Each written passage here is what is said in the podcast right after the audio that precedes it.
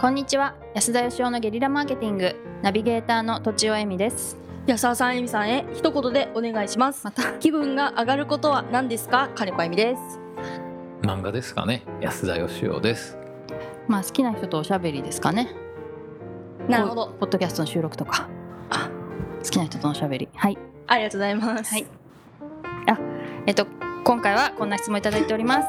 50代飲食店経営の方からですはじめまして安田さんのテンションの変わらないおしゃべりとちおさんの見かけによらない頼りなさかっこ良い意味で金子さんが頑張ってムード作りをしている様子毎回スタジオを想像しながら楽しく拝聴いたしております。とちおさんのツイッターには一度絡ませていただきさらにお人柄のファンになりました。誰でしょう。もう一回声かけてください。さて質問です。境目研究家の安田さん。攻めから守りに入る境目は何でしょうか？また守りに入る人とそうでない人の違いは何でしょうか？攻めと守りという言葉を使いましたが具体的には友人関係です。友人男性が結婚を機に価値観経済観念など変化してつまらなくなっていきます。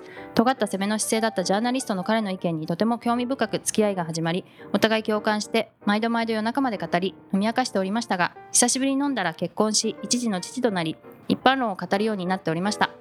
同じ飲み仲間でその彼同様尖った別の一人もやはり結婚を機に飲みに行く店の金額にもこだわり始め発言も無難になりらしくなくなって距離ができてしまいました。私たち夫婦は結婚32年でそのほとんどを夫婦で同じ職場かっこ自営勤務も含めてにおります。必然的に友人関係は共通です。20年来友人との関係性は私たちは夫婦単位こなしですから状況は全く変わらず相手は独身から結婚子供が生まれるなどライフステージが変化しております。女性がステージにより付き合い方を変えざるを得ないのはとてもよくわかります。ちなみに私はどんなステージも一貫して付き合い方を変えておりません。夫にもそうあってほしいと常に話し合っております。ですから同じ価値観の友人を持ち互いに高め合高めていければと思うのですがなかなか難しいです。そんな友達なら8人で十分なので安田さんのお友達作り継続法のコツも含めて教えてください。どうぞよろしくお願いします。長くなってしまいました。3人様お体にご自愛ください。あありがとうございます。りがとうございます。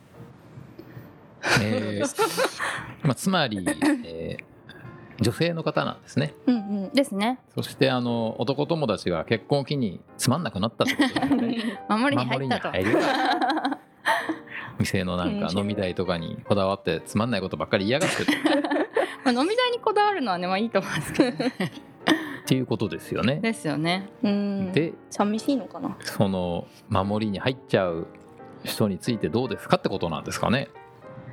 うん。境目境目が一応質守りに入る人とそうでない人の違い、うん攻めから守りに入る境目は何でしょうか？何ですか、うん。金子さんはどういう時に攻めてどういう時に守ってるんですか？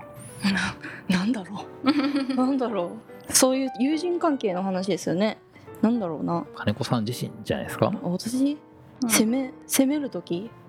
ハムスター買うのは結構攻めじゃないですか？攻めですか？僕そんな勇気ないですもんだって。え？命を預かるみたいうな、んああ犬2匹も今預かってますけど。すごい攻めですね。なんだろう。まあ犬2匹預かる時が攻めで。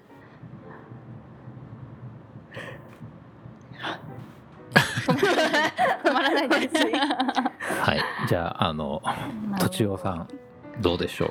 まあまあ守りっていうぐらいなのでやっぱ守るものがあるってことですかね？と思います。やっぱり独身のうちだと身軽ですし怖いものもないし、なくなって困るものがすごく少ないですけど例えば子供ができると、あうん。うんまあ、子供がちょっと路頭に迷ったら大変だってまあ想像しますよね、子供を守らなきゃいけないからちょっとこうまさに守りに入る、うん。まあ、城を固めなくてはみたいな。ななんかそういうイメージだから荷物が多いか少ないかみたいな。どなるほどね。はい。譲れないものとかこうそういうものがあるかないかってことですかね。譲れないものっていうとこだわりみたいな聞こえ方ですかが、うん。まあ、そというよりはやっぱりこう守るものですね。守らなきゃいけないもの、はい、ううん。ん弱いものとか大事なものとかなるほどね。愛おしいけれど重たいみたいな。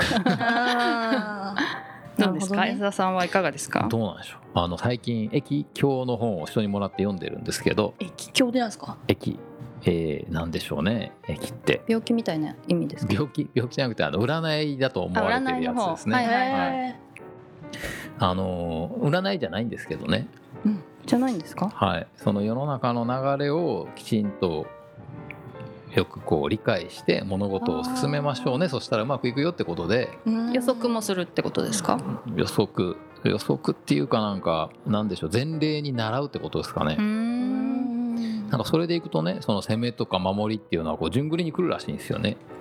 例えばこうあのほ収穫ばっかできないじゃないですか。ううん種まきばっかし続けてもしょうがないしうん。やっぱりじっと耐える時期とか水あげてずっと待ってる時期とかがあるわけでなるほど。そうするとまあ収穫が来るっていうかだから守るべき時に守って攻めるべき時に攻めるのがまあ非常に正しいことでうん。その時期を間違えちゃうとうん。えーだからハムスターを買っちゃいけない時期に買っちゃいけない。でもそれってハムスター関係ないけど。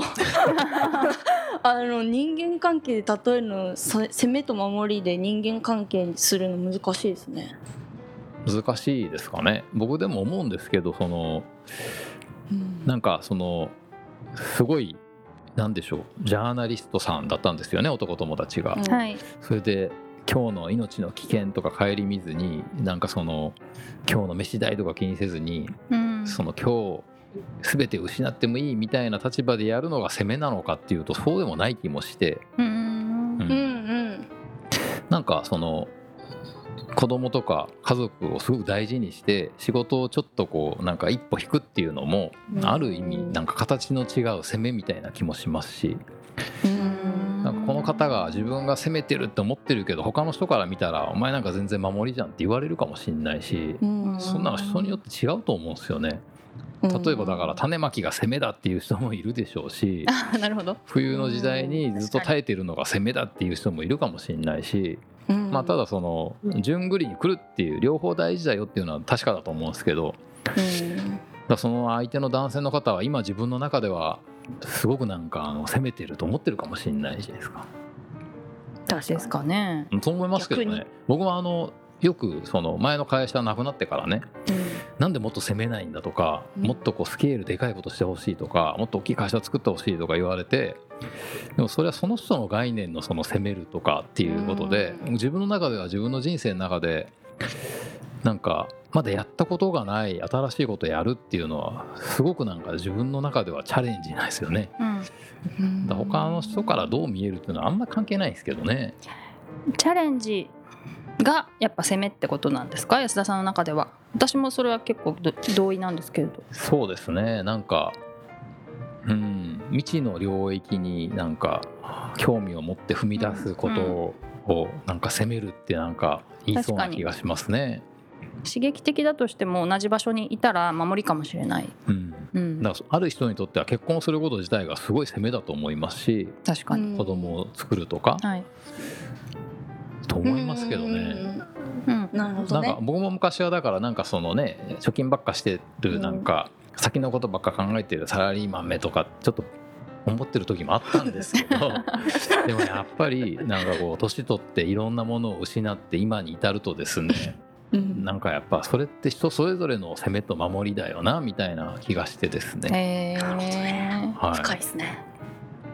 という感じが私はしましたね。それ考えてみようハムスターだけじゃなくて。でもまあハムスター飼ったりとか犬を預かったりとかですね。あ立派だと思いますよ。いや僕なんかせいぜい盆栽ですもん。うん。盆栽だってね盆栽も大変そうですね。ね。そうですよね。命を預かる。まあ仮に枯れててもうぎゃーとはなんないじゃないですか。まあ悪かったねぐらいで済むけどハムスター餌やるの忘れてたら まあ。ちょっとこうなんかねまあまあ確かにそうですね。かなり大きな後悔が。そうですね。確かにそうです、ね、後悔も入るのか。うん。ということで今回どうまとめたらいいんでしょうね、守りに入る人とそうでない人の違い。境目っ目ていうのも難しい。境目。お願いします。まあまあ、安田さんがおっしゃってて私もそうだと思うのは、まあ、新しいことにチャレンジするっていうのが攻めだとしたら、まあえっと家庭に入って、まあ、初めて子供育ててみたいなこともチャレンジであるかもしれないということですよね。僕なんかあのタクシーに乗るのやめたの結構なチャレンジでしたもん。電車に乗るぞみたいな。果たして乗れるのか。え本当にバス通勤お金なくてしてる時にあすげえ俺って新しい攻めてるって思ってましたよそうすごい。私も攻めてこ 変わらないんじゃないですかそれ。う攻めてこういろいろ。ということで、はい。本日は以上です。ありがとうございました。ありがとうございました。本日も番組をお聞きいただきありがとうございます。この度リアルゲリラ相談会を始めることになりました。私たち3人に対面でビジネス相談をしたい方は境目研究家安田義雄のホームページのコンタクトからお問い合わせください。ポッドキャストの質問も引き続きお待ちしております。それでは来週もお楽しみに。